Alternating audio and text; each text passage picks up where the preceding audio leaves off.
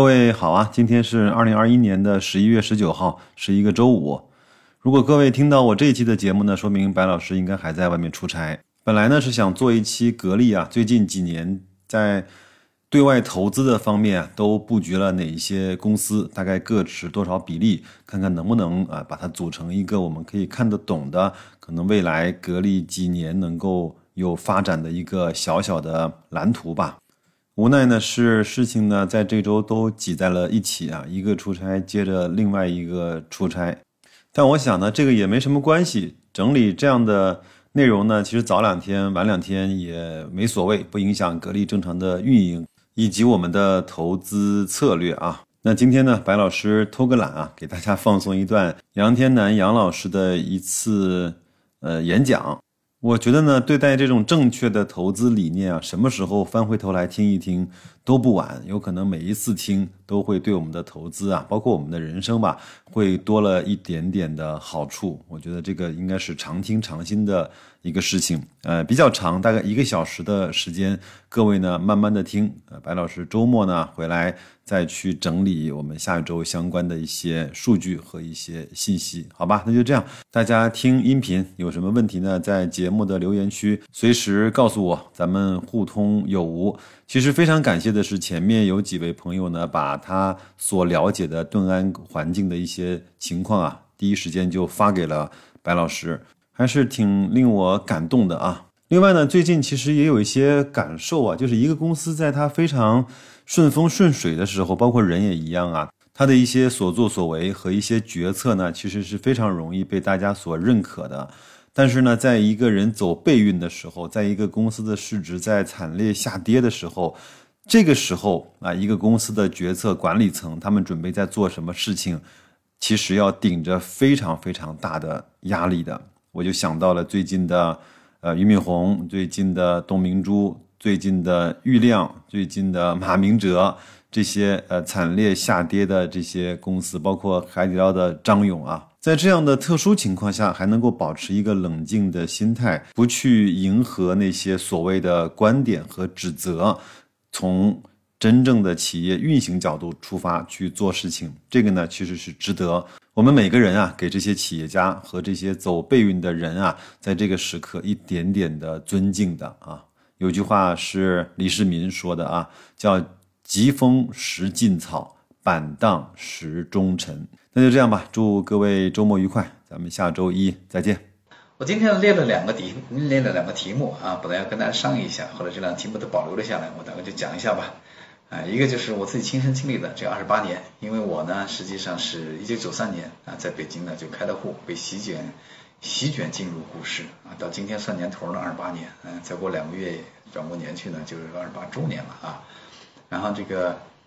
然后这个另外一个题目呢，就是巴菲特理念进入中国二十五周年啊，这个是我们最近在马上要搞的一个活动啊，因为我第一次呢读到啊关于巴菲特的故事是在一九九五年啊，一九九五年，距今呢整整是二十五周年了。啊，二十五周年以来啊，这个改变了很多人啊，巴菲特的理念啊，巴菲特的这个投资哲学真的是改变了很多人啊，包括我在内。所以呢，一本书啊，读书啊，这个呃，小波总这呢，经常是带领大家读书啊，读了很多不同的书。呃，一本书能不能改变一个人的命运啊？从我自己的亲身经历来讲呢？呃，是真实的发生啊，所以我跟大家讲讲我自己的故事。有的朋友呢可能很熟悉，呃，很熟悉就不要花时间在这浪费时间了啊，就跟一下这个新朋友先介绍一下我自己的啊故事啊。呃，三年四年前啊，一九二零一六年的时候，央视有次采访我啊，其中有个画面就叫一本书改变人一个人的命运啊，这个是这句话呢，大家听得耳熟能详啊，经常在啊这个生活中，经常在这个啊小说中。啊，读到啊啊，这个，但是在我身上倒是真的。我在一九九五年的时候读到一本，啊，当时我的公司的老板啊从美国带回来书，他带回来很多本啊，这是其中的一本啊，这叫这本书现在被翻译成了叫《巴菲特之道》啊，但是他当时带回来的时候是原版啊，是英文版的。那个时候大家英文呢也也不太好，这个我也不太好，因为当时也没想到要出国啊，所以我们老板就找人这个这个翻译翻译了一些其中的一些篇章，嗯，因为当时呢，我已经有这个股票二级市场的投资经验了，我在九三年开的户嘛，所以到九五年的时候已经懵懵懂懂在股市里啊炒啊炒啊炒股票，已经炒了两三年，两年多吧。说实话，回想起来那个时候呢，很多今天的理论呢，我们都没听说过啊。现在想起来，那个是嗯，这个怎么说？这个想努力都没有方向啊。所以我一个朋友前两天见到我的时候说：“杨老师，你那个时候九五年，现在回想起来真是很不容易啊。说你要学习一个正确的投资理念，学习一个啊正确的这个这个投资家的行为。呃，事实是回到九五年，你都没听说过这个人。”啊，比如说那个时候，普通人得到信息的手段，你大概就是看报纸啊、看电视啊、听广播啊、看电影啊、看杂志，然后到图书馆去，然后就是嗯朋友啊给你提供信息，然后就是街坊邻居，大概就这样信息的渠道。那么在这些所有的信息渠道中，没有任何渠道跟你提过有巴菲特这么一个人，没有，你从来没有人知道这个人的存在。也从来没有人任何的信息渠道啊告诉你有这么一个啊伟大的投资故事或投资理念存在，所以你根本不存在学习的事情。就你学习，你还知道有对象吗？再回过头那个时候看呢，啊，这个我呢真是运气很好啊！我在这个翻译书大概被翻译出来之后啊，因为正式出版要等到一九九六年次年啊，在当时呢，我拿的是个原版，然后加上一个粗略的大概翻译之后呢。啊，就对我当时的生命来讲是如雷贯耳啊，就是天空中照下一道光啊，生命中之光来照亮了我真的是这样。然后那时候忽然看到啊，弄了半天，一句话讲吧，一个股票长期如果能表现好的话啊，是因为它的业绩越来越好。大概今天讲起来就很普通，但当时那时候从来没有人告诉你这个事情啊。至于当时年轻嘛，这个为什么要选择股票作为？啊，努力的方向就是因为他啊，想一想，哎，如果坐在家里打个电话啊，开始不是打电话，开始是到营业部下单啊，不认识人也不用送礼啊，也不要找关系啊，这个也能赚钱，那当然挺好的喽啊，就这么一个很朴素的想法。后来再发展发展，有电话委托了，就说，哎，如果坐在家里也能赚钱，还不用上班，那真是太好了啊，那真是很圆满嘛啊，所以就是因为当年的这么一个念头，就走上了今天的道路。呃，不过目前看呢，回想这二十多年来，中国的股市呢是啊熊长牛短。嗯，说实话，我也最近在反思，是不是这个呃，是不是这个道路选错了？这也有可能啊。啊，这个我想到后面再跟大家讲，如果大家有兴趣的话，啊，这个再可以分享。啊，我我的经历和故事太多了，有的时候一讲。这个插出去以后就回不来了，所以这个同学们，如果将来有机会呢，啊，在线下碰到我的时候呢，可以聊得更仔细一点啊。我先拉回这个主线。所以呢，一九九五年我就读到《巴菲特知道》这本书的第一版，啊，它令我豁然开朗，啊，而且呢，我的运气呢也很好，因为接下来两年就是一九九六年和一九九七年，啊，正上正好呢碰上中国的 A 股市场的一个大牛市。啊，因为当时这个啊，中国人也是出去嗯到海外股市的可能性几乎是零啊，啊，就也没听说过外面的股市怎么样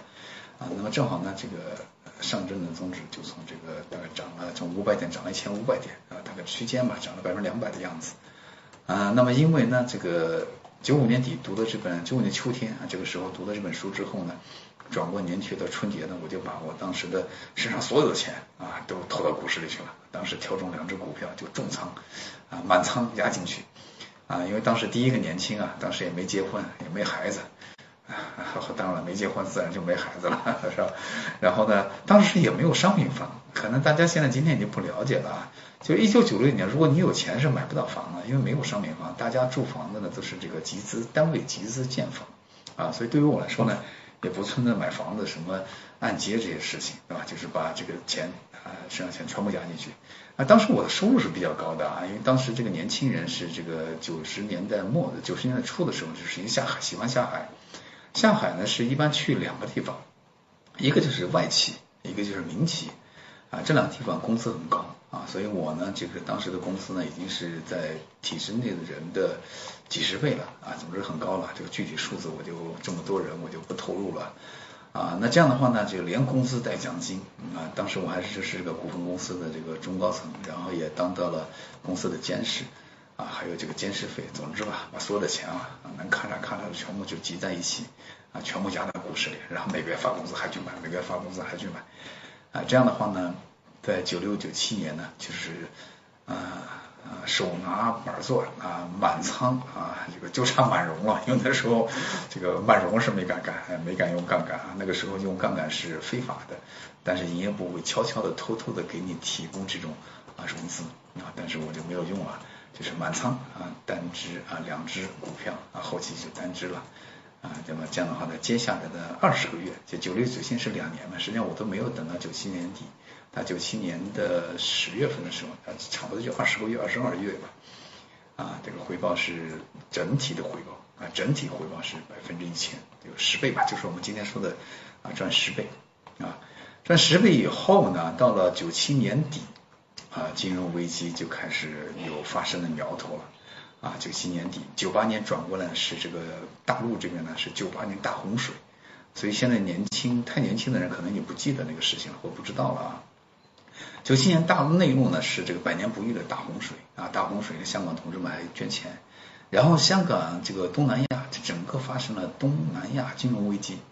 啊，东南亚金融危机啊和相隔十年之后的二零零八年这个全球金融危机啊。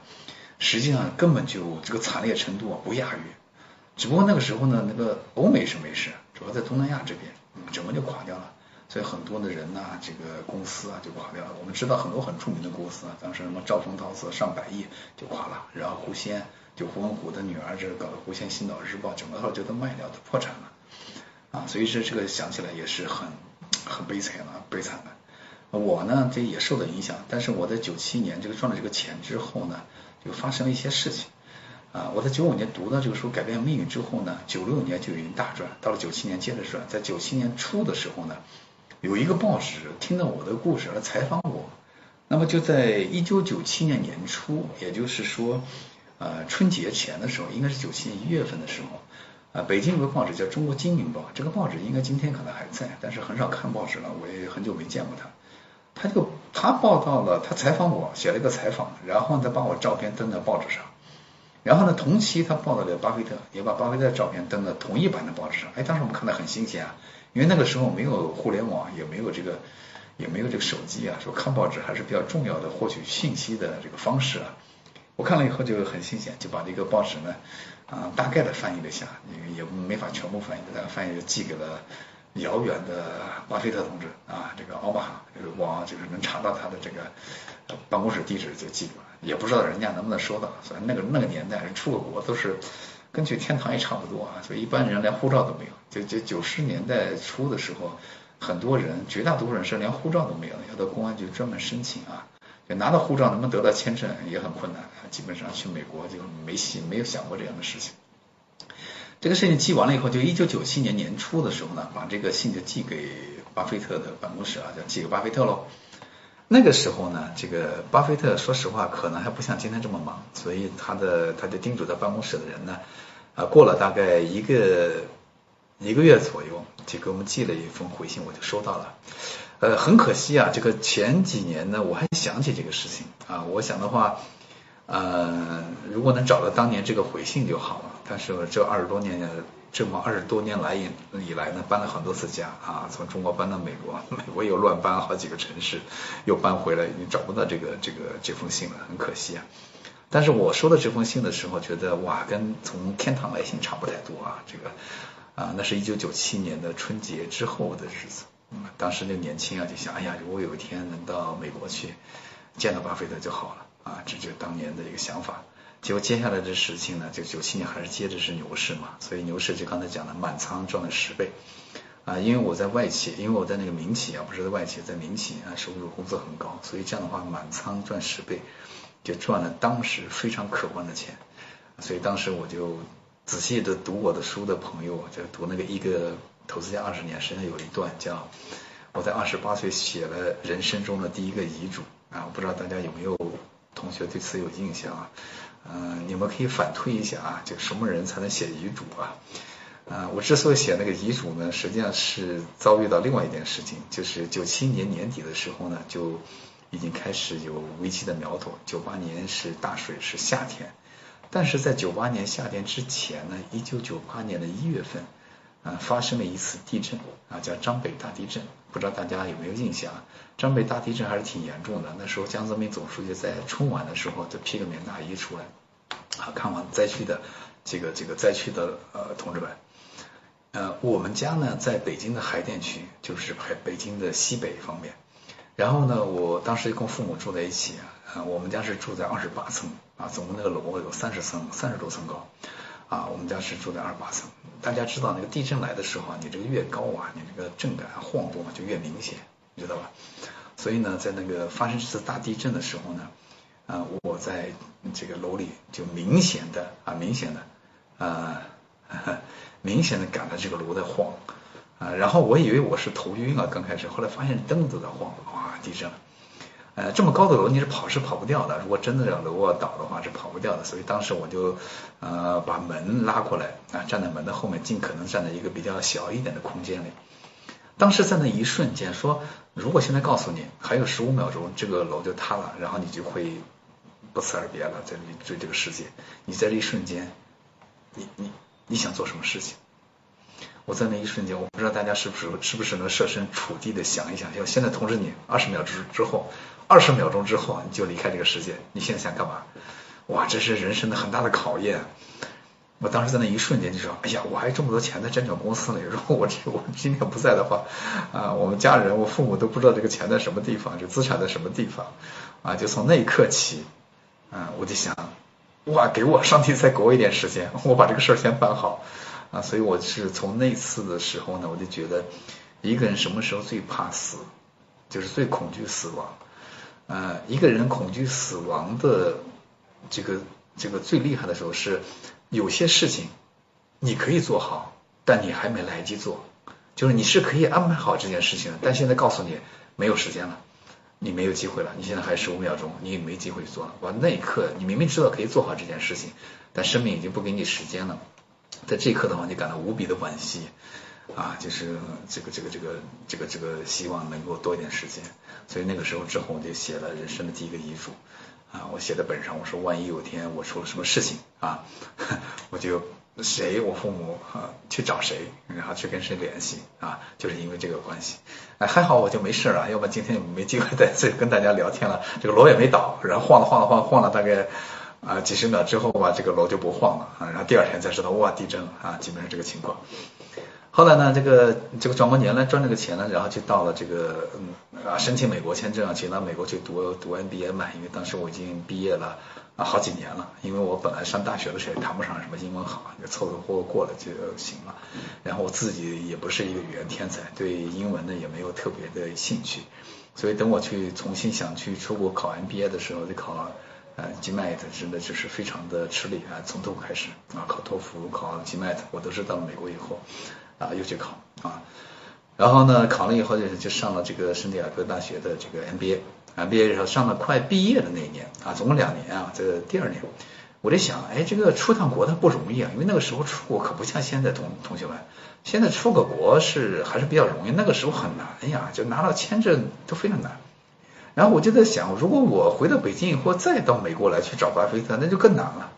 啊！所以这个想法跟一个朋友聊天的时候，他说 你可以到奥马哈参加他那个会啊，我才想起来。所以后来其实，所以大家见到我的跟啊巴菲特合影呢，实际上最早都是二零零一年啊，转过年你看都快二十年了，现在十九年多了，那都快二十年了啊。那这是我的经历，就是在中国的股市挣了钱，然后拿了中国股市挣了钱去读了 MBA。啊，所以说我有一篇文章写到，是中国的啊长虹长虹电器帮我赚了十倍的钱啊啊，这个是他为主，还有还有另外一家公司啊拿了这个长虹电器发的奖学金啊到美国读了 MBA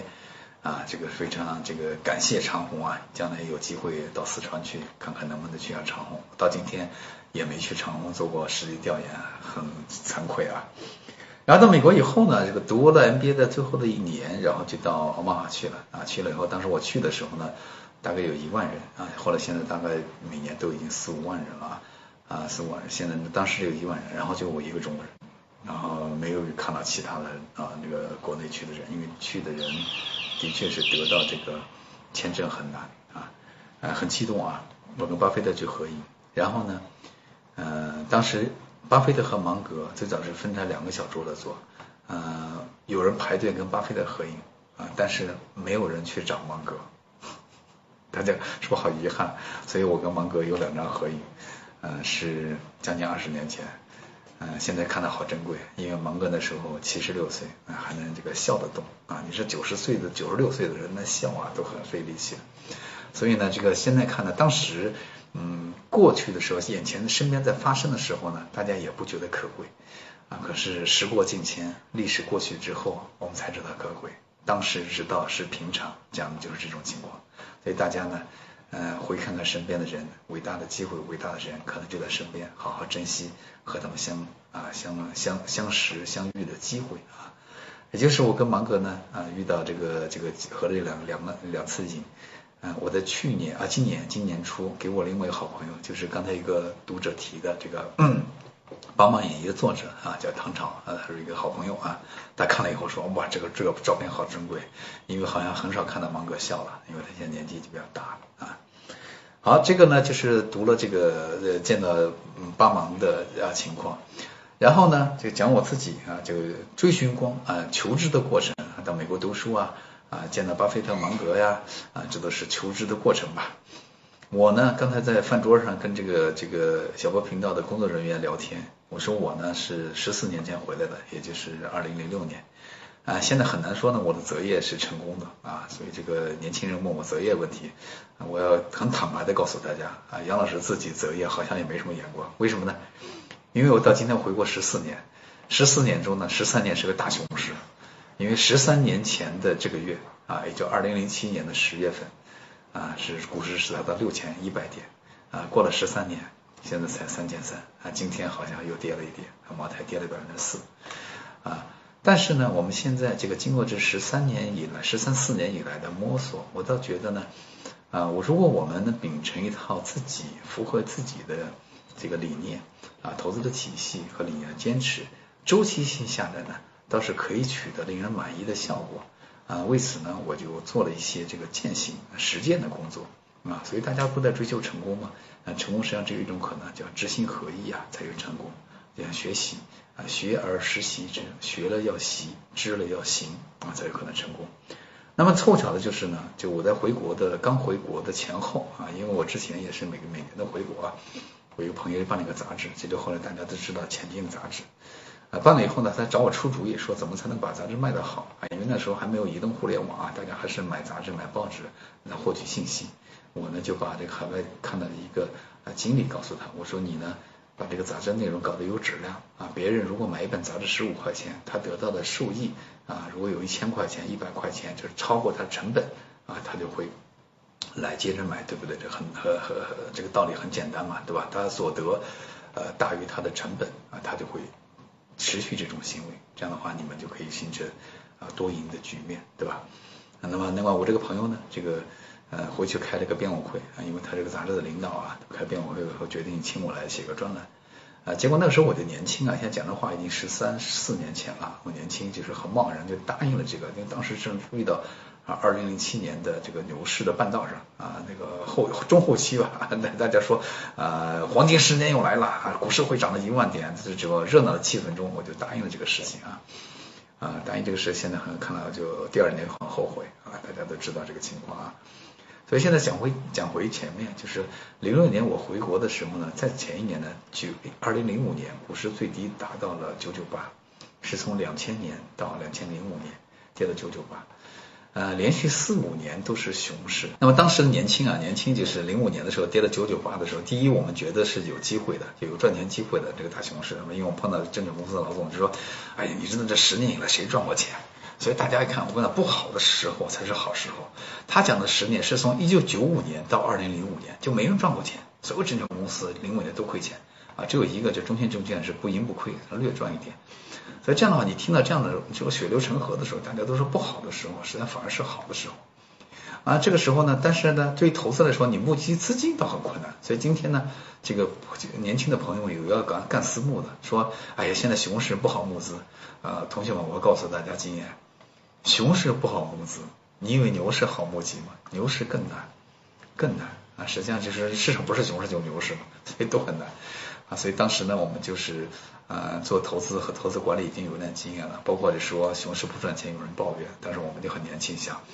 哇这个熊市亏钱嘛，大家有人抱怨，以后牛市赚钱啊就不抱怨了啊，后来才知道这是叫 too young too simple 啊，so naive 啊，太天真啊，这个熊市抱怨你亏钱的人，那牛市中通常会抱怨你赚的少。所以今天有志于从事投资、投资管理行业的人呢，一定要注意这个人性的管理啊。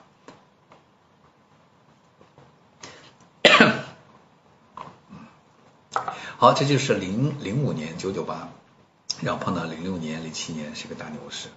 现在回想起来呢，零六零七年大牛市非常像九六九七年啊，然后就到今天，一直到今天再也没缓过来。啊，然后呢，这个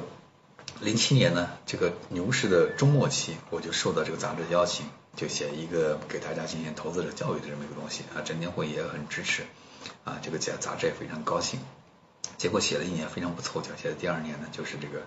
呃金融危机发生了，全球我们大跌很厉害，我们从高点跌了就六千一，股市从六千一跌到一千六，但是我们呢，这个呃也跌了三分之二。啊，跌了百分之六十五、六十六的样子，啊，也就是你一百万变成三十五万，啊，打击非常大。当时就是年轻啊，这个好好好胜心，就是说这个不可以啊。啊，现在想起来那个打击啊，熊市挫折，呃，看这样呢，可能还真不是坏事。说实话，这个今天我能在这里跟大家相遇啊，啊，还多亏了零八年，否则我就不坚持了。所以刚才我看了一个资料，你看我现在在北理工这个讲 MBA 的投资学，讲到。呃，前天上个星期讲的格雷厄姆，格雷厄姆能写的伟大的这个著著著作啊，就叫证券分析啊，也是恰恰因为他遭受了二九年、三零年这个金融危机的打击，否则写不了那么深刻啊。说历史上很多这个伟人都是这样，能够做出这个这个好的流传世之作，反而是因为受到打击。嗯，回想出我自己呢，也是这样，就不碰到零八年金融危机呢，说实话，可能也不会坚持到今天。那么坚持到今天。到这个月底已经写了啊十三年零啊十三年零六个月，就十三年半了啊十三年半啊。那么这样的话，我们就有一个历史的数据，可以比较长的数据啊来来看这个事情。我们自己的基金，你看中国是二零零二零一四年才第一次开发开始发这个私募基金牌照，我们公司最长的这个产品实际上是七年零七个月，七年半。但我们这个专栏这个公开记录呢，已经有十三年半了。啊，这个是一个非常好的记录。我们当时写这个呢，刚才跟大家讲了，就是我们践行写这个东西，并不是说啊要怎么怎么样，而是说我们年轻不服气，因为当时很多人说价值投资，就巴菲特在美国行，在中国不行啊，搞不下去的啊，巴菲特赶来中国的话，估计也给灭了。第二就是当时的言论，这个著名的经济学家说说这个叫啊这个这个这个这个说什么呢？啊，说中国的股市是一个赌场，甚至连赌场都不输啊！当时我们也很年轻啊，说那就不要争了吧，白纸黑字能证明不就行了吗？啊，是因为这个原因啊。那到今天，它已经成为啊中国啊持续最久的财经专栏，我个人也很高兴。前金呢，我写的六年的时候呢，前金杂志很不幸的就在移动互联网的冲击下倒闭了啊。倒闭以后呢，我本来就打算不写了，所以前金的呃杂志的最后一期的名字叫解决。啊，所以资深的读者可能会啊，可能会这个啊记得啊，解决的意思就是说这个事我们已经完成了，我们既跑赢大师又觉得盈利，我们全部都做到了，我们不想再写结束了，就是拜拜了。结果呢，后来几个杂志找我，其中就包括现在的中国青梦家杂志来找我，这个他们人非常好，上上下下对我都非常的好，也很认同。后来我就同意继续在他那写啊，写到今天呢，就是十三年啊，十三年半。我个人最大的愿望，因为现在搞了很多的事情啊，实际上我个人最大的愿望呢是希望啊最少能坚持再坚持写六年半，这样持续的话，这个专栏就可以写二十年。啊，我个人虽然现在又翻译书，也教太极，也教北理工投资学，然后也搞私募基金管理公司，但是我个人最希望的是把这个专栏的那个继续写下来。如果能写二十年呢，第一记录了我们这一代人啊亲身经历的二十年。啊，就是不再读别人的很多年之前的书和外国的书，你反正跟你也没关系。啊，第二呢就是说能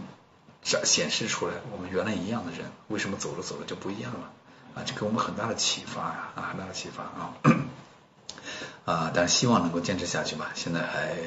嗯，我努力啊，不能保证啊，不能保证。哎，这有个有个同学说没声音了，是怎么回事啊？然后呢，这个这个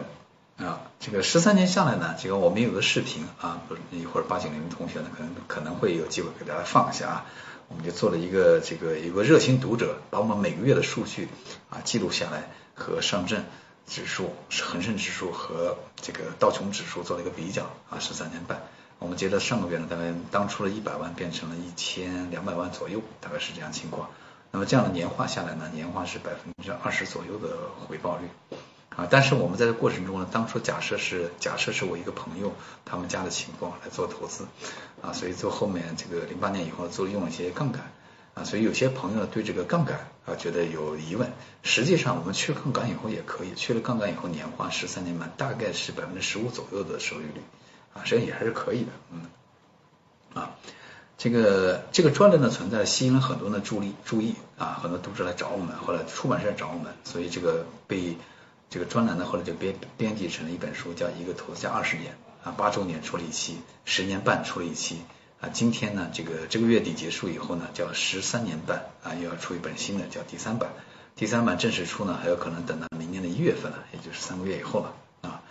这个专栏整个作为我们这个实践所谓价值投资，所谓巴菲特投资理念的这一种实践，呃，我们记录了很多东西啊，亲身经历一些东西，然后呢，慢慢明确了我们做投资的很多的啊情况。今天呢，跟大家聊一下这个东西呢，可能是更有意义的啊。就是说，一个年轻人跑来问我说，我想学投资啊，我想做投资。通常我们就知道呢，啊，我跟你讲，实际上你并不一定是想投资。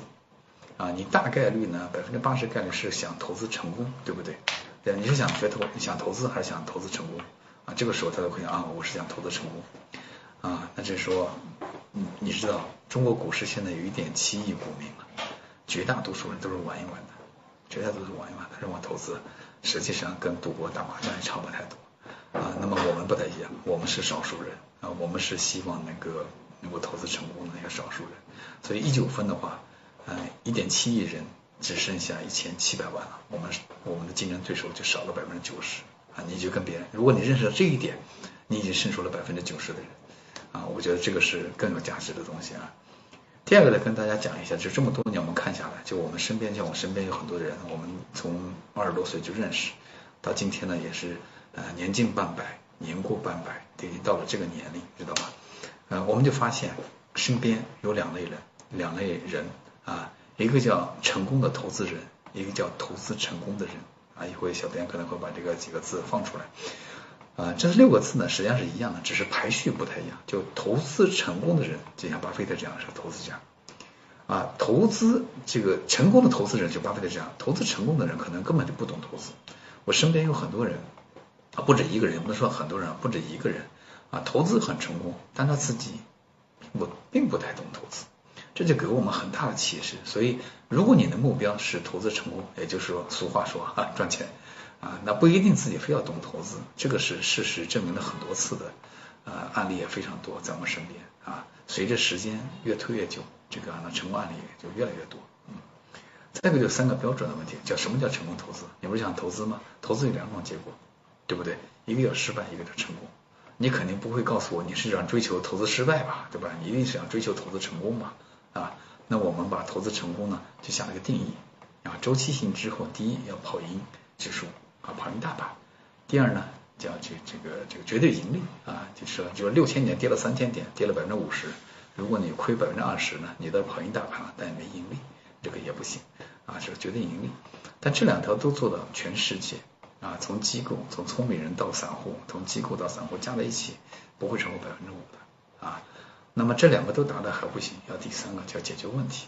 解决问题。所以我炒股炒了十几年、二十年，我总共赚了一万块钱，这有什么用呢？没什么用的啊！就别说你亏了，就十三年下来六千点跌到三千点，就别说你亏了，就算你赚了，你赚了一万、赚了五万、赚了三万、赚了十万，那又能怎么样呢？所以大家呢，从这个利益格局的角度来看这个事情，这个情况就不太一样了。啊，所以很多人，我们身边的人沉溺于股市，对吧？十年、二十年，浪费了青春，浪费了时间，我觉得都真的是很可惜的事情。我身边也很多啊，啊，不是一个两个，嗯。第三个呢就是这个这个书名啊，后来出版社找我的时候，书名最后定位叫一个投资家的二十年。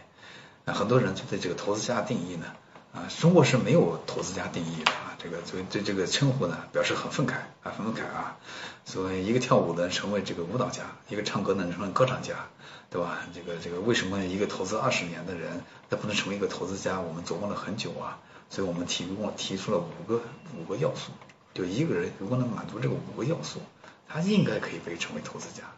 啊，就第一叫前三个标准，就周期之后跑赢大势，绝对盈利，然后自己解决问题，啊，这这个已经很厉害了啊，这样人也不太多了，三个标准都通过的人大概只有百分之一啊，甚至还不到。那么就这三个都达到还不行，你外面还有两个，再添加两个是吧？就传播知识啊，传播知识啊，第二什么责备他人，帮助别人，你能达到这个财务自由的境界啊。所以从这点讲，我个人。不太好说我自己，但实际上我是满足这五个条件的啊。虽然我们这两年表示表现啊，这两三年说啊，杨老师你也没赚钱，啊，这倒是真的啊。我在北理工呢，这个北京理工大学的商学院讲这个，它不叫商学院，叫经济管理学院啊，讲这个投资学的课讲了这个三年了。我就前天这个秋季刚开始，我就跟同学们讲，我说三年前到你这讲完了以后，到这个北理工来讲完了以后，这三年前三年就没怎么赚钱。因为我们的一八年跌下来，一九年反弹回去，嗯反呃升上去，然后这个二零这个二零年又碰到疫情又跌下来，最近又反弹回去，基本上跟三年前持平，基本是这样啊。但是刚才跟大家讲的十三年半已经包含了这个十三年在内，年化复利也是百分之二十啊。所以呢，就是穿越周期看这个问题情况就不太一样。那么市场呢，每个阶段有每个自己阶段的风格和风尚，你不可能抓住每一次的流行。你不可能抓住每一次的风口啊，事实就这样，所以这次抓住的，下次也未必。所以现在我们看到很多年轻人呢，当然很好，每年一年回报百分之三十五十一百啊，非常恭喜他们。但是我客观的讲呢，就是只要你在这个市场上待的足够久，你就会碰到那些天花板。因为我们当年也一样，就是别说你今天赚啊百分之三五十，我们当时年轻的时候也二十个月赚十倍啊，就百分之一千。啊，这个是说你运气，你能力是一方面，但运气也是一方面啊。所以呢，就是说，呃，能的人呢，就把运气呢，这个不考虑呃考虑在内啊，认为自己要多努力。反过来的人呢，就说啊，猪飞了久了，忘了还有台风这个事情啊。这个事情这样的情况呢，现象也不是一两个啊。好，我快点讲，我希望后面能够多回答一些问题啊。啊，这个这个是这个我们这个一个图啊，这个我们的专栏和呃，我之所以不讲我们自己的实际实际的基金啊，因为涉及到这个工作的法规的呃约束啊啊，但是我们基金实际上表现跟专栏是差不太多的，差不太多的。嗯。然后这十多年、二十年、二十七八年以来吧，啊，有什么有人用青春和金钱换来的经验啊，这倒是可以跟大家这个汇报一下啊。今天这个听众呢，我想。平均年龄一定是比我年轻了，我想可能是三十岁或三十多岁啊。呃，第一呢，我们在过去的十三四年中呢，就白纸黑字记录这个三四十三四年中呢，啊，经过了六次大调整啊，也就是说到了一定点，然后跌下来，跌跌下来，然后这这这反弹回去，然后再再再创一个新高，再跌下来。那么在恢复历史新高之前呢，都是这个没有赚钱的，这个没有赚钱的日子加起来呢，啊，我们这个十三年半经历了六六次六次啊。然后呢，由这个六次的调整，就不赚钱的日子加起来，就有很有意思的现象，叫二八现象。就我自己亲身经历的白纸黑字的记录，我们百分之八十时间不赚钱。啊，同学们，这个遇到这个，我知道大家很厉害的人很多啊。今天包括今天在座的这个这个听众和朋友们啊啊，包括市场人更多了。就是我你看我我我预测下个月怎么样？我预测明年怎么样？对吧？我预测明年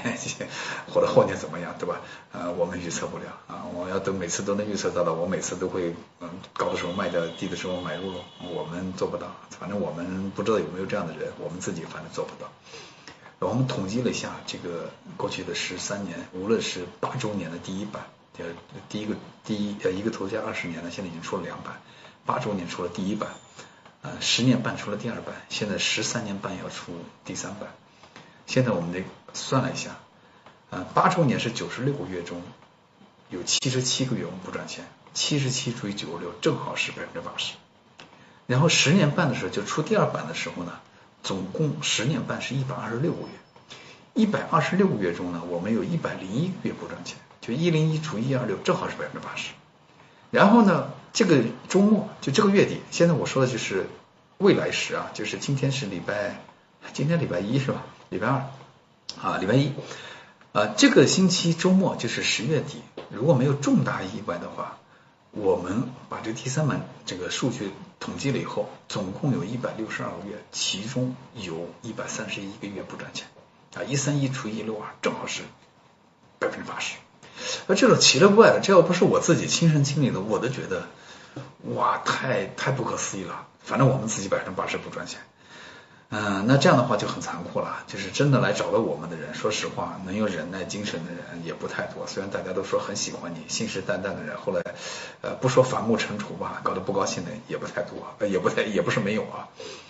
那百分之八十就是，如果是五年，你要是运气不好，正好是最高点来找我们。可能是四年都不赚钱，然后说第五年赚啊，第五年赚的话十三年下你也是一百万变成一千三百万，听着不错啊。但问题现实中，如果正好是四年不赚钱的话，绝大多数人已经已经很没有信心，你将来还能赚钱了。所以我们挺过这些呢，也是很不容易的事情。所以回过头来看过去的这个十多年和二十多年的走势，实际上是我先从业。呃啊，这个接触股市二十七八年，我接触到巴菲特这理念二十五周年，从九五年到现在，我们大概算了一下，年化复利二十五年下来，实际上百分之三十左右，就从一块钱能变成一千三百块钱啊。但是即使这样，它分布非常不均，就是牛市来说赚了很多，然后有很多年可能不赚钱，技术人是这样。所以这样的情况，如果你在股市中待的足够久，你一定会有各种各样的经验。啊，那么事后看呢，就是说每一个底谷你都会反弹回来的时候，那都事后看，所以我们说事后很容易，当下最艰难，就事后容易，当下最难。嗯，这个很多人看了我们那个视频，就这个读者做的这个视频啊，就觉得百折不挠啊，坚韧不拔是非常非常优质的品质啊。那么为什么我们说当下最难呢？实际上每一个底谷跌下来的时候，你在当下、当下、当时。并不确定它是不是已经跌到底谷，以及会不会反弹，以及什么时候反弹。所以呢，我们每看每一个成功的人，基本上都有百折不挠啊、坚韧不拔的性格和精神，这倒是真的。但是我客观的跟大家讲一下，很多具有这两种就是百折不挠、坚韧不拔精神的人，最终没有成功。这才是生活和现实的真正残酷的地方。就你可以坚韧不拔，但你不一定会成功。你可以有耐心，你可以坚持。现在如果我告诉你，你坚持了后不一定成功，你还坚不坚持？所以这个灵魂拷问涉及到自己的最艰难的时候，往往就很绝望的时候呢，你可能就不坚持了。但事实告诉我们，如果不坚持，肯定是没有成功的希望啊！坚持才有嘛。所以这个坚持和耐心本身就是很难，这个没什么好讲啊。再一个就是这个我们过去经历中的复利加速现象啊，比如说白纸黑字写出这十三年半，我们赚第一个一百万的时候，实际用了三四年。啊，到第五年的时候还是才两百万啊，但是我们赚第六个一百万的时候只用了一个月，我们赚第十一个一百万的时候实际上只用了两天，两天的功夫啊，所以这个例子呢，这就是我们真实经历的，所以我跟大家讲一下。实际上在我们真实生活的投资中，我们也遇到，比如说你四十多岁，你一年赚了钱，比如说一七年啊，或者是这个一一二年这样的是一个半拉的牛市嘛，一年赚的钱比过去三四十年加起来都多，这是有可能的啊，这也存在的啊。啊，发生过不止一次啊。另外一个事情呢，就是这个经验和教训呢，经验吧，就说这个好的投资都是在坏的时候做出来，大家都说不好啊，都说不好，实际上才好，都说好倒是挺麻烦的。所以今天这个工作人员跟我讲的时候说，哎呀，这个啊，大家这个这个投钱，这个这些现在这个不多投一点，我说他们涨起来就投了。你一定看到八千点、一万点的时候买的人一定比三千点多，所以三千点的股市如果涨了一万点，再跌到七千点。按说七千点是比三千点高的，但绝大多数人可能有相当部分吧的人吧，应该是肯定是亏钱了，因为它低的时候他不买，高的时候他就买啊，这个事情人性是不会变的啊。像我们最近在做一个这个巴菲特解读这个巴菲特六十年股东信，我们就发现，在一九六五年的时候，你看讲的你看都五六十年前了，巴菲特就讲过这个事情啊，同样的事情，人性不会变的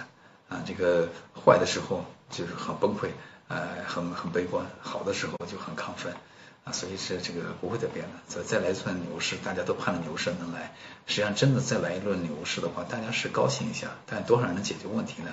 啊，恐怕很有限啊，这是我们的个人的猜测啊。好，我们再接下走。啊，践行呢，实际上对于我来说也不是仅仅写这个专栏，我写了专栏以后，后来好多朋友找我，包括出版界的朋友，因为他们知道我在美国也留过学啊，然后这个又做投资啊，就来找我翻译一些经典。所以今天大家在这呢，就是实际上就是我翻译的第一本书就是《巴菲特之道》啊，在二零一五年我读到这本书的第一版，整整二十年之后啊，对我也很有意义啊。就我九五年读的这本书的第一版，整整相隔二十年之后，这本书的第三版来找我翻译。我觉得真是命运的这种轮轮回啊！我也很感慨。我刚开始都没有没有敢答应他们，因为我觉得第一这书太好了，第二我的英文，说实话，一五年我的毕业快十五年了，我的英文已经没有这个当年在美国读 MBA 的时候好了，你知道吧？因为天天不用它。然后迟迟疑了大概五个月啊，这个出版社的同志非常的耐心啊，来 开导我啊，找了一圈人也没找到合适的。他说我们，你像我们杨老师他说我们非常想对得起一本伟大的书，所以做各行各业都是不简单的啊。他说你看我们想找一个人，第一他懂英文，第二他懂投资啊，第三呢这个跟巴菲特那个这个还有点渊源，因为想书这个卖的好嘛。第四呢他中文的文笔还不错。后来聊了半天，聊了五个月，说好吧，那我自己来吧。这本书翻的还比较顺利，我最多的时候一天翻译了八千字。实际上我要什么工作都不干的话，我估计我一个月就能翻译一本书。啊，但因为现在是工作比较忙，所以通常我可能半年到七八个月才能翻译一本书啊。所以到接到今天呢，就是这个也不能说一发不可收吧。我的速度后来就是每年一年翻一本的速度啊在进行，所以后来也翻译大家看了《巴菲特之道》，哎，《巴菲特致股东的信》，然后《戴维斯王朝》，然后这个《巴菲特第一桶金》啊，这都已经出版了。那今年春节还翻译一本书已经结束了，哎，这个估计也很快也会见面，叫巴菲特的投资组合。啊，这本书也是个投资经典啊，但是这个之前被人翻译过十多年前，他翻译的可能是他们希望更好一点，所以找我翻译。然后还跟大家讲，前两天前两天有一个出版社到办公室找我啊，希望我把这个以前翻译的一般般的一本这个查理芒格芒格的这个书啊给重新翻译一下。然后我们就达成了一个调啊，我跟他说建议，我说那个芒格同同志呢，今天是九十六岁了啊，再过三年他就再过四年才一百岁了。我说这样，我现在太忙了，你们呢这个再过两三年来找我啊，这样我我这个花这个半年的时间把它翻译出来，你再过三年他九十九岁你来找我，我再花三个月时间把它翻译出来，翻译出来你们这出，正好纪念芒格啊同志一百周年。啊，这这个事能不能做成还不太清楚啊。这个，反正这个我们双方谈的很愉快。然后我们也准备再过三年隆重纪念芒格同志诞生一百周年。啊，可能这个那个时候大家会见到一本杨老师翻译的关于芒格的书。啊啊，这个讲讲回来，就是我们今天为什么这个投资投资的策略方法很多啊？这个前几天上个星期吧。我在北理工讲课的时候，我说投资呢有很多的方法，大概分呢叫技术类分析啊，技术分析和这个呃呃这个叫叫基本面分析啊，价值投资呢就是基本面分析啊。那我现在可以客观的告诉大家，就是很多的投资方法啊都有各自的道理，嗯，你不能说别人没有道理，对吧？那这个线那个线的都有道理啊，量化什么这个宏观对冲都都行。但是后来我们发现呢，这个世界上最终成功的投资家。基本上都是属于像巴菲特这一类的，就属于所谓价值投资啊。价值投资吸引人的地方在哪里呢？第一叫啊赚得多，第二叫活得久，就活得长。哈哈所以这个很吸引人，就是你就赚钱又活得久，那当然很 happy 了，对吧？这是大家现在很多人的想法嘛。所以巴菲特有一句很有名的话啊，他说我这个。呃，百分之九十的钱是六十岁以后赚的，百分之九十九的钱呢是五十岁以后赚的，所以这对我们是很大的鼓励啊。今天我们听众平均年龄我估计是不到五十的，所以大家想一想，你们还有百分之九十九的钱在未来等着你们，所以我们是活得久啊更重要啊，活得活要在要要在啊，在还是很难的，也很不容易啊啊，所以我们这个这个上个星期呢给我的啊另外一个班的学生啊讲课的时候就看来，你看格雷厄姆啊活了八十二岁。然后他的助手呢，多德活了九十三岁啊，就是写那个啊证券分析的那本书那个那个助手啊。你像那个比尔·鲁安最年轻，他死的最早，八十岁啊。然后施洛斯活了九十七岁，九十六、九十七岁啊，工作到九十二岁才退休，对吧？然后欧文·卡恩活到一百零九岁，他活到一百零九岁，他一百零八岁的还在工作啊，所以真的是啊，真的是这个呃值得我们学习啊，值得我们学习啊。像今天更不用说了，这巴菲特九十岁了啊，芒格呢啊，芒格呢这个九十六岁啊，都是头脑还非常的清晰啊，所以我们就作为普通人，啊，的确是应该学习他们。为什么呢？第一，我们都不敢保证自己能活到那个年龄；第二，活到那个年龄还能不能耳聪目明，眼睛能看，耳朵能听，头脑还能转，这个很难讲。第三的话，就是他们活这么大，不但能听能看，每年还给投资人创造啊几百亿美金的税后利润，对吧？这个上千亿人民币啊，对吧？我们还没活到那个年龄，也没赚过一千亿啊，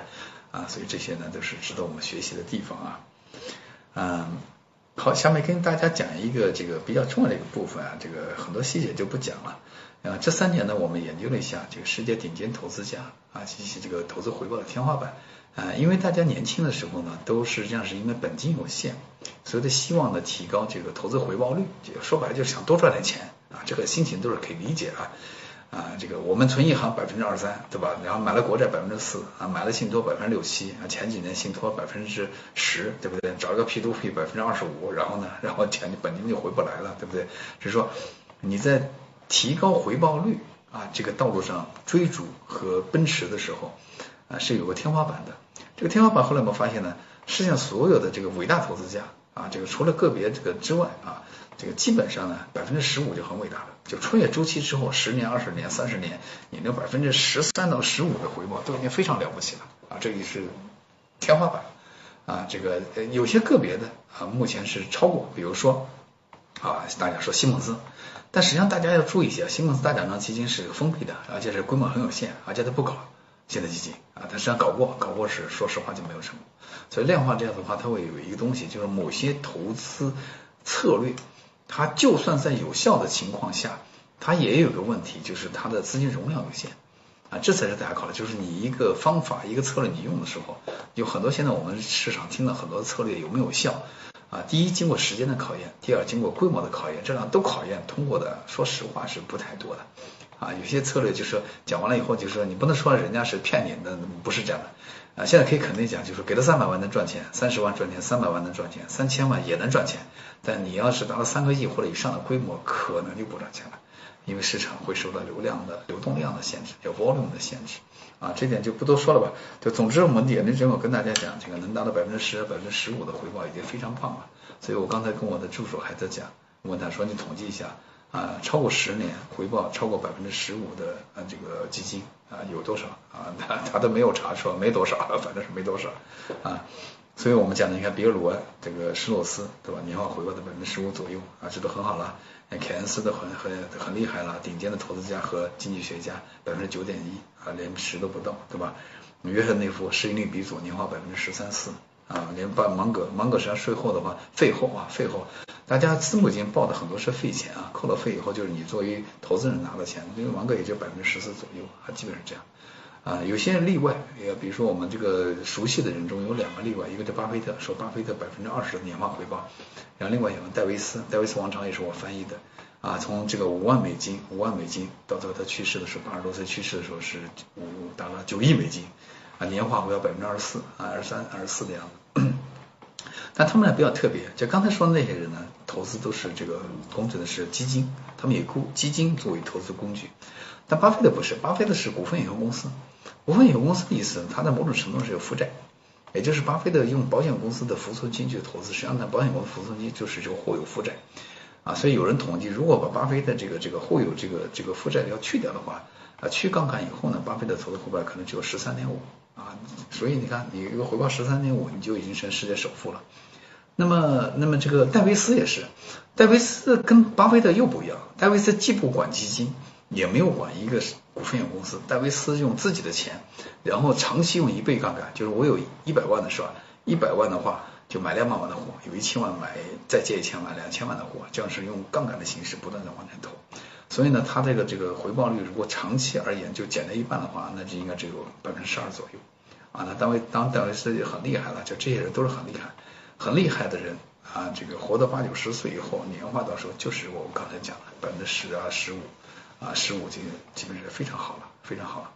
所以呢，大概这是我们知道的情况。所以给普通投资者建议，今天呢也讲了一个这个这个这个小编在问这个投资者普通投资者有什么建议？普通投资者呢，就是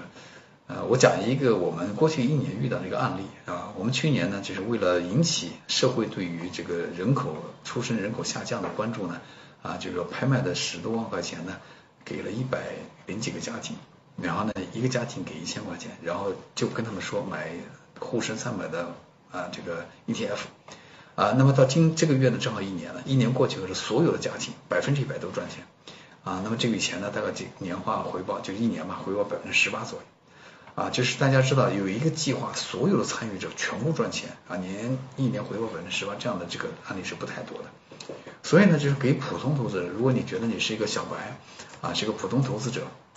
啊，这样的话呢，最简单的方法就是第一做好手里的工作，第二呢，把那个呃符合投资性质的钱啊，以节约下来钱就买 ETF 就可以了啊。如果什么 ETF 也不知道怎么买，ETF 也有很多，怎么样？那就买个沪深三百就可以了啊。啊，长期投资普通投资者达到百分之二三十，可能性微乎其微。那不能说没有啊，不能说没有啊，但是微乎其微的啊，微乎其微。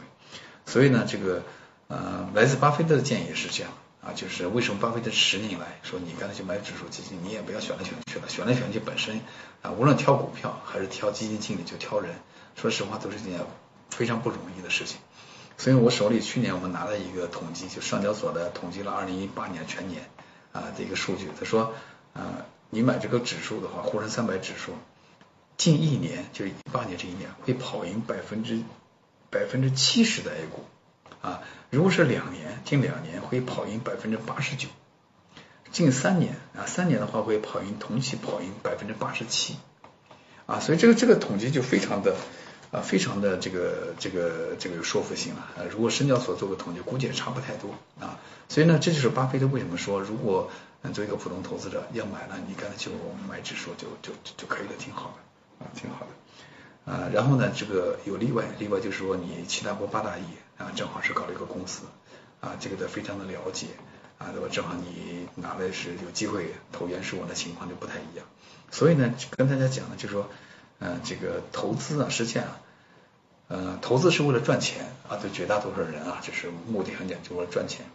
赚钱用的两个努力的方向啊？一个呢叫提高投资回报率啊，提高投资回报率。所以呢，这个呃，通常大家会在这个方向努力，你知道吧？就是从从银行到买国债，到买这个信托，到买 P to P 啊，这个这个这个都是在为了提高回报率。但是回报率提高的一定程度呢，会有个天花板，就是说提高到百分之十五二十就已经很厉害了。再往上提高，说一年赚百分之一百啊，那只是偶尔的牛市来回达到，不是个常态，不是个常态啊。啊，牛市过来你押中一个股票，也许会达到，但这也不是个常态啊。那么大家要换一个思路，就是说回报率提到一定程度以后以上，还能不能多赚钱？我们给大家建议就是你要增加本金，这就解释了一个现象，就是说。为什么一个人年每年回报百分之二十，他就能成世界首富？那巴菲特不就这样吗？对不对？那为什么有些人每年赚百分之三五十，实际上解决不了什么问题？为什么呢？因为他本金太小。所以一个一万块钱的本金的人啊，每年翻一翻，一翻一翻才两万，再翻一翻四万，对不对？但是一个这个巴菲特他有一百亿美金，赚百分之二十，一百亿就二十亿，一千亿就要两百亿，那就很厉害了。所以呢，是说大家做自己擅长的事情。啊，然后多攒本金啊，找到一个合适的理财的途径。如果人认准一个人啊，你经济基金经理也好，还有股票也好，那当然好啊。了解一个公司，了解一个基金经理啊，非常深刻的了解跟随也可以。如果实在实在不了解，这个这个也没时间琢磨，你就买沪深三百，这个就非常的好。然后呢，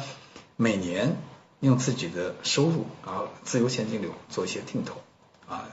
我们个人认为，坚持三五年下来应该是不错的啊。当然会有一些特别的阶段，比如说你正好碰到啊六千点你开始干，对吧？这是比较倒霉，或者是你正好是二零一五年五千点开始干，那可能会是。但是呢，你要再坚持更长的时间呢，也可能会走出这个这个阴霾啊。所以我们个人说，人生效率综合回报最大化的情况下，就是啊付出一成两成的这个精力。能获取人生中注定的那个百分之八十，我觉得就已经非常好了啊，非常好。嗯，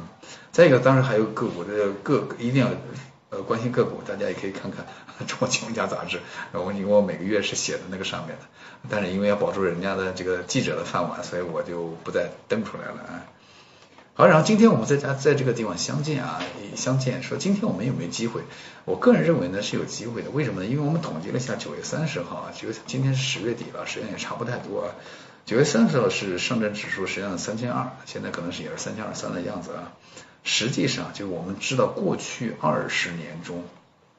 最低的一个天是二零零五年的六月六号，就九九八，就零五年最低的时候九九八，九九八后来涨到零七年的六千点，知道吧？实际上客观的讲，今天上证这个综合的市盈率和市净率这两个指标都比九九八还便宜啊，就就客观的讲就是这样，就是说它便宜什么时候涨起来不太清楚啊，说便宜是不是一定能涨也不太清楚，所以这个前两天又说 说杨老师你说便宜，你说便宜就能赚钱吗？啊，那不敢抬杠啊，这个便宜也不一定能赚钱，这倒是真的，但是大概率历史长期的讲是吧？呃，买便宜的时候买比贵的时候买要好嘛，对不对？啊，所以说我客观的跟他讲，市净率和市盈率这两个指标，比十五年前的九九八还要低。啊，我给大家念一下啊，这个二零零五年六月六号九九八那天，上海呃这个上海的这个市盈率是十三点十六点三，啊，九月底的是十五点四，就是现在啊十五点四。然后呢，九九八的时候呢，市净率是一点六，啊，九月底就上个月底的时候是一点五，所以怎么样？大家自己考虑啊，我也没有建议，啊我有建议就是你们卖指数，所以将来呢，如果亏了钱啊，不要来找姚老师啊，这个当然也不一定能找到我啊，所以在跟大家讲的时候，如果大家不太想操心，不太想变成这个成为。这个成功的投资家，因为成为成功的投资家这条路呢，说实话也是很难的